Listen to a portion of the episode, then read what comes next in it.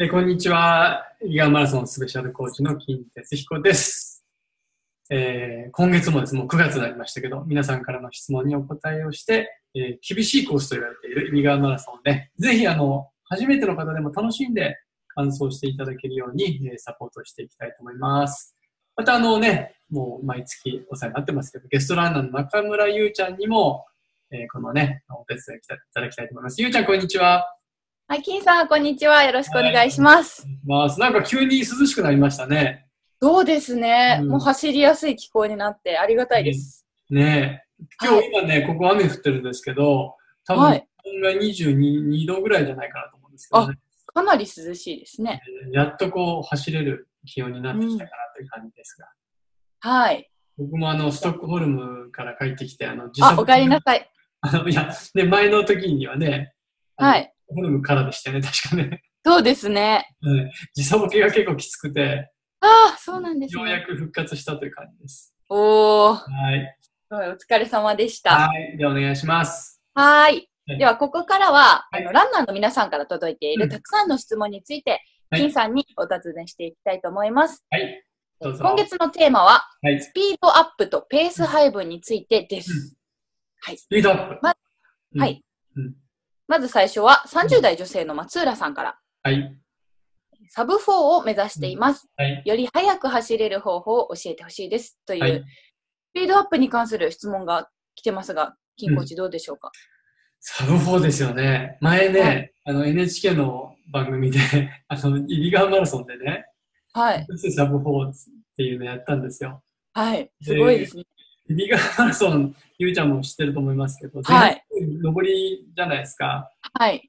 だからまあ、タイムもちろんイリガーで、あの、自己記録出す人もいるんだけど、やっぱりはなかなか難しいコースではあるんですよね。そうですね。でこの松浦さんもサブ4目指してるということで、まあ、一応サブ4の一応基準っていうのは、1キロ5分30秒ぐらいで、はい。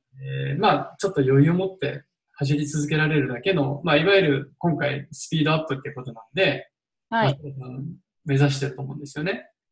で、はこれ、1キロ5分半って、ゆうちゃんにとってはどうですかジョギングよりかなり早いですか私は結構おしゃべりしながらとかのんびり走る感じなので、5分半だとそれが結構きつくなるというできかな、くなりますよね。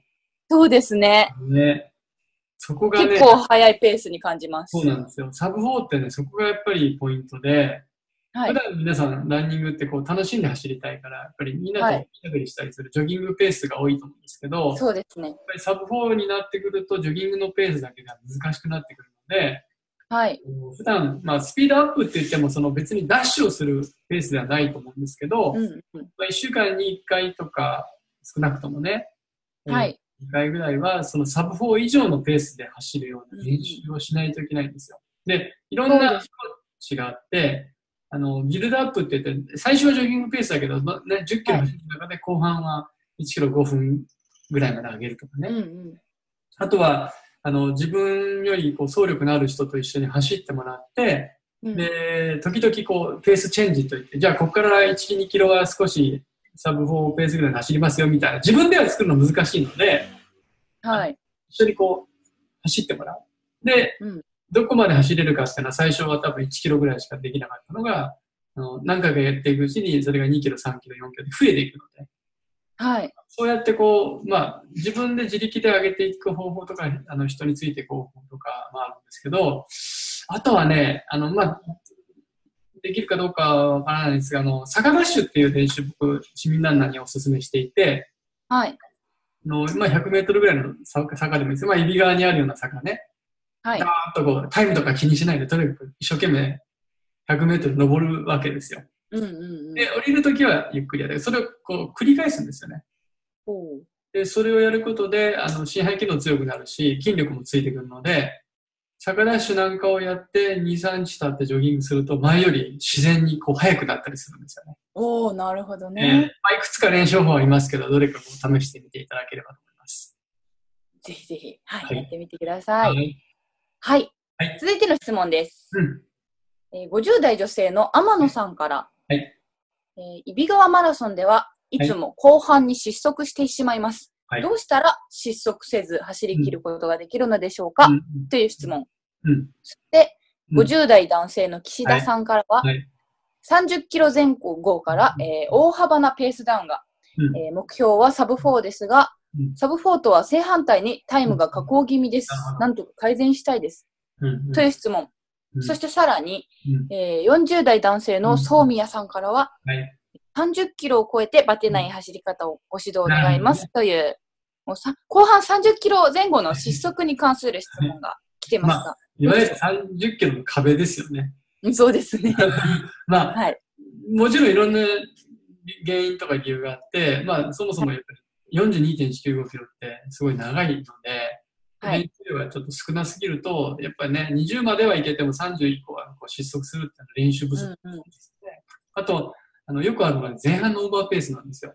はい。あの指側マラソンって、まあ、前半上りだということですけど、最初の4、5キロって、ほぼ平坦でちょっと上るぐらいなんですよね。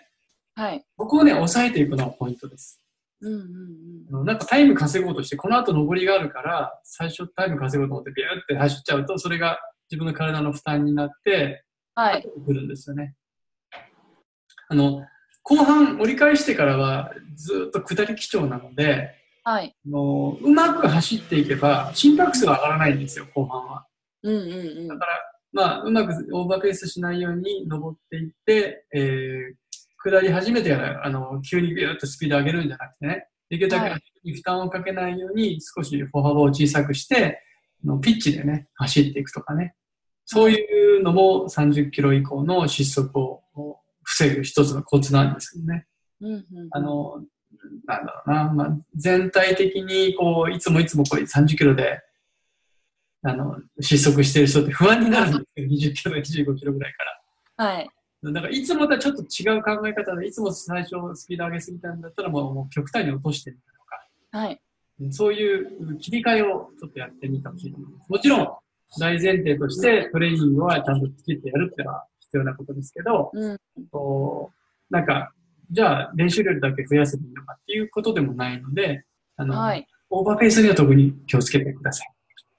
まあやっぱりちょっとタイム狙ってる人だとね、どうしてもスタートして、そうなんですよちょ。っと、あの、やっぱはいり最初に飛ばしたい気持ちはあると思うんそでうなすんけど、ですいいあのまずやっぱり、うん、フルマラソンというのは最初の動きをいかに速いかじゃなくて、はい。 1キロ、30キロ以降にどういう走りができるかっていう方がタイムを最終的に決めるのに大事な要素なんですよね。うん。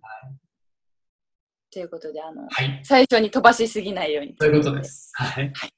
ありがとうございます。ははいい。ということで、今回の質問をこれで終わりたいと思うんですが、うん。